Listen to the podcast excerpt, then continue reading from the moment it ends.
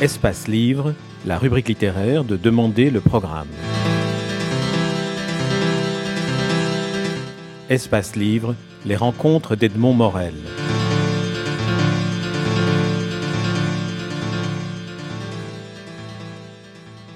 Philippe Besson, vous publiez aux éditions Julliard un roman, La trahison de Thomas Spencer. Alors bien sûr, nous n'allons pas pouvoir dévoiler ce qu'est la trahison de Thomas Spencer. C'est toujours un peu compliqué de faire une interview sur un livre dont le dénouement est finalement ce, qui illustre tout le, tout le processus par lequel vous emmenez le, le lecteur jusqu'au terme du livre. Alors moi, je vais vous proposer des, des sensations que j'ai éprouvées en tant que lecteur en lisant votre, votre livre. Je l'ai lu comme on regarde un tableau. Alors, l'image facile est de dire que je l'ai lu comme on regarde un tableau de Hopper, parce que c'est vraiment un, peintre qui, d'abord, fait la couverture de la plupart de vos romans ces derniers temps, et, mais qui en plus a cette euh, caractéristique de permettre qu'on se laisse absorber euh, lentement, longuement par les sensations qui, qui, qui viennent au-delà de l'histoire. Alors ma première sensation était que euh, j'ai eu le sentiment de lire un livre sur l'écriture et sur le romanesque. Alors la première chose, c'est que je me suis rendu compte que vous parveniez à rendre dissibles des choses qui, dont on est incapable de définir ce qu'elles sont. Alors, je vais prendre un exemple. Un premier amour, un flirt, vous dites, je serais bien incapable de citer le mot exact aujourd'hui d'un flirt, celui qui définit cette occupation charmante et angoissante qui consiste à penser toute la sainte journée à la même personne et à redouter de la perdre. Alors, comment vous faites pour trouver des formules qui sont aussi fulgurantes pour dire des choses qui sont impossibles à dire? Ah, je ne sais pas. C'est très difficile de répondre à cette question. Euh. Je ne sais pas. Non, ce qui, m'intéresse précisément dans, l'écriture, c'est, euh, c'est à la fois, euh, pour rebondir sur ce que vous disiez précédemment, à la fois le non-dit, l'intertextuel entre les lignes, et vous évoquiez Hopper tout à l'heure. Ce que j'aime dans la, dans la peinture de Hopper, ce n'est pas ce qu'elle montre, c'est ce qu'elle suggère, c'est ce qu'elle cache, c'est le hors-champ, ou c'est ce qu'elle provoque. C'est-à-dire que quand on regarde un Hopper, on a l'impression de voir quelque chose de figé, une photographie un peu immobile, et puis si on s'arrête un peu, on se rend compte qu'il y a quelque chose derrière les choses, derrière les apparences.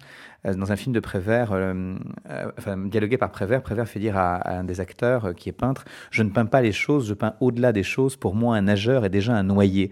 Et donc, il y a quelque chose de cet ordre-là chez moi. Voilà. Et après, comme je suis un, romancier du sentiment, du, sensible, c'est ça qui m'intéresse, j'essaie effectivement de, de mettre des mots sur un certain nombre de sentiments, mais de les mettre j'espère, de la manière la plus subtile qui soit et surtout la plus évocatrice qui soit. C'est-à-dire qu'au fond, euh, je cherche un agencement euh, qui permette au lecteur de comprendre absolument ce que j'ai voulu dire ou qui surtout renvoie le lecteur à ses propres expériences, à ses propres souvenirs, à sa propre mémoire, à sa propre expérience du désir ou du plaisir ou, du sentiment que j'évoque. C'est ça qui m'intéresse. Moi, j'essaie d'être un romancier de l'évocation et de l'empathie. Ce qui m'intéresse, c'est que le lecteur euh, se reconnaisse, s'identifie, et le sentiment en lisant ce que je lui propose, de repasser par un chemin où il est déjà passé une première fois. Voilà. Et euh, alors après, je ne sais pas si je mets les bons mots. Euh, d'ailleurs, le bon mot, je ne sais pas ce que c'est. Le bon mot ne m'intéresse pas. Ce qui m'intéresse, c'est plutôt le mot qui sonne juste. Voilà, le, mm, le mot exact, ça n'a aucune importance. Ce qui compte, c'est c'est le mot juste de la même manière que la vérité n'a aucune importance. Ce qui compte, c'est la vraisemblance. Euh, c'est qu'on y croit. Euh, donc voilà, tout mon travail, c'est de faire, c'est de faire qu'on y croit. Oui, et vous y parvenez d'autant, mieux. Je ne parlais pas de, mots exacts, je parlais de, la façon d'arriver au disciple pour des sentiments ou pour des, sensations qui, appartiennent à un ordre qu'en général, on n'essaye pas de définir. Alors, la deuxième sensation que, j'ai éprouvée, c'est que votre livre, dont pour l'auditeur qui ne l'aura pas encore lu, est un livre écrit à la première personne. Le narrateur, qui est justement Thomas Spencer, dont le titre évoque la trahison et qui est effectivement le, cœur du, roman, Thomas Spencer s'adresse à un interlocuteur. Le, livre est écrit à la première personne et le narrateur n'arrête pas de dire je vais vous raconter, je vais vous dire quelque chose. Alors le sentiment que j'ai eu, c'est que c'est un livre qui est une interrogation sur le romanesque et pour y arriver, vous avez choisi de donner au lecteur un rôle beaucoup plus actif. Moi, ce qui m'intéressait, c'était ça. C'était d'abord de passer mm, par la confession. Je voulais que Thomas Spencer se confesse il faut dire donc à ceux qui nous écoutent qu'en fait, il, il, parle a posteriori, une fois que le drame est consommé, sans qu'on sache d'ailleurs rien du drame, mais on comprend très vite que quelque chose a, mal tourné, on va dire. Et une fois que les choses ont mal tourné, à ce moment-là, il prend la parole. Et on sent aussi qu'il prend la parole parce que il est écrasé par une forme de culpabilité ou de remords.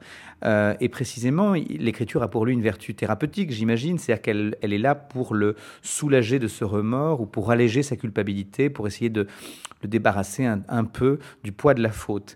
Et pour ce faire, puisqu'il est dans la confession, il prend, il prend un témoin. Et il prend un témoin, effectivement, le lecteur, hein, une sorte de, tiers qui serait là, qui l'écouterait, et, et, parce qu'il a envie qu'on le comprenne. Il a envie qu'on le comprenne et il a envie qu'on le pardonne surtout. C'est-à-dire que c'est quelqu'un qui cherche le pardon. Et quand vous cherchez le pardon, bah, vous cherchez quelqu'un qui peut vous l'octroyer, ce pardon. Et donc voilà, il, s'adresse au lecteur comme à quelqu'un qui devrait le, laver de ses fautes. C'était ça qui m'intéressait dans, dans, cette forme de, dialogue.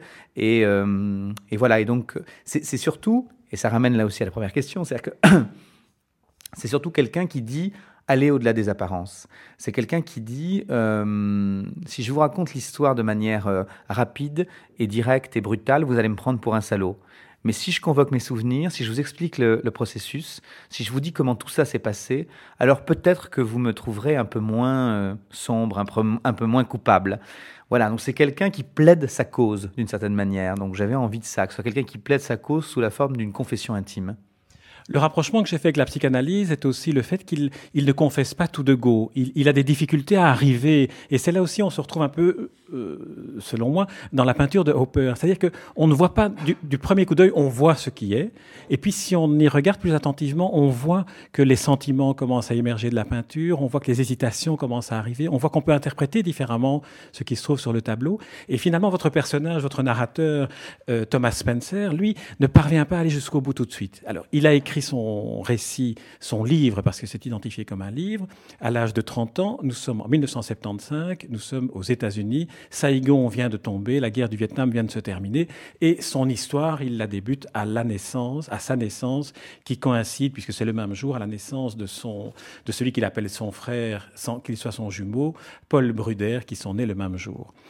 Tout ça se passe aux États-Unis, tout ça se passe dans cette période de temps sur 30 ans, où on part de la fin de la Deuxième Guerre mondiale jusqu'à la fin de la guerre du, Vietnam. Euh, pourquoi euh, avez-vous éprouvé le besoin de projeter votre univers romanesque dans cette période-là, mais surtout d'abord dans ce lieu-là, dans cette géographie-là? Alors cette géographie, je la connais bien. Il se trouve que, bon, d'abord, c'est le quatrième livre que j'écris euh, euh, dont, le territoire se trouve être les États-Unis.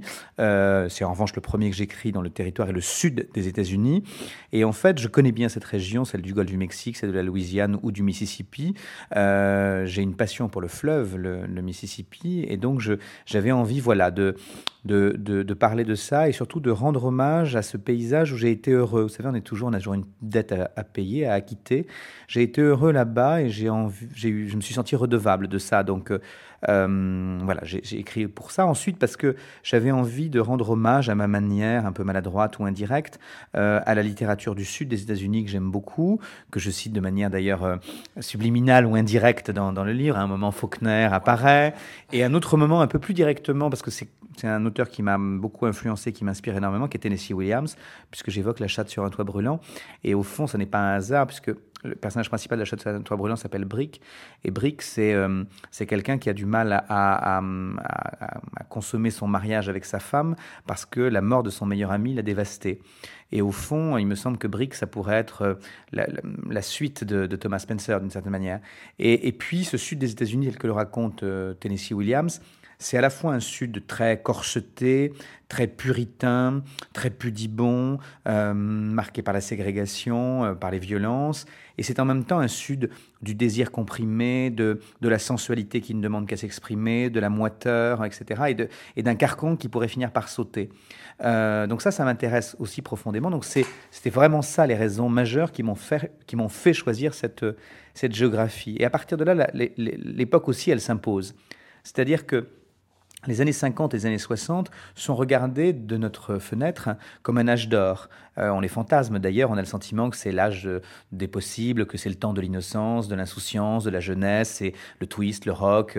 Euh, voilà, c'est euh, après ce sera beaucoup plus tard, enfin début des années 70, le power power, et donc en tout cas quelque chose de d'assez, enfin qui nous, qui nous tentent, qu'on aurait aimé connaître. Voilà. Sauf qu'après, quand on se penche un peu sur, euh, la réalité historique des choses, on se rend compte que ça a été aussi une période traversée par un nombre de convulsions invraisemblables, euh, des guerres, d'abord celle de Corée, euh, début des années 50, puis jusqu'à celle du Vietnam, des assassinats d'hommes politiques entre les frères Kennedy ou Martin Luther King, du macartisme dans les années 50, de la ségrégation raciale dans les années 50 et un peu plus tard, de l'embrasement des campus au moment des années 60. Donc c'est vraiment une, période extrêmement convulsive. L'âge d'or, il faut le relativiser. Euh, et, j'avais envie de raconter ça. Parce, et, alors vous me direz, j'aurais pu trouver des, convulsions dans les années 90 euh, ou, 2000 sans aucun souci. Surtout que l'Amérique a cette particularité, enfin, c'est pas propre à l'Amérique, mais qu'on a l'impression que son, son histoire s'y répète. C'est-à-dire que d'une certaine manière, on a le sentiment que la fin du règne d'Eisenhower, qui amène l'élection de Kennedy, aurait pu nous faire penser à la fin du règne de George W. Bush, qui amène euh, Barack Obama. Mais il y a une différence énorme, c'est que euh, aujourd'hui nous avons accès à l'information immédiate, nous, savons le monde qui nous entoure, nous ne pouvons pas dire que nous ne savons pas. Alors que dans les années 50, euh, la télévision arrive à peine, et eux, ils sont dans ce sud des États-Unis, dans cette petite ville qui s'appelle Natchez, et donc les rumeurs du dehors leur parviennent très amorties, très en retard, très... et au fond, le monde se résume à l'autre.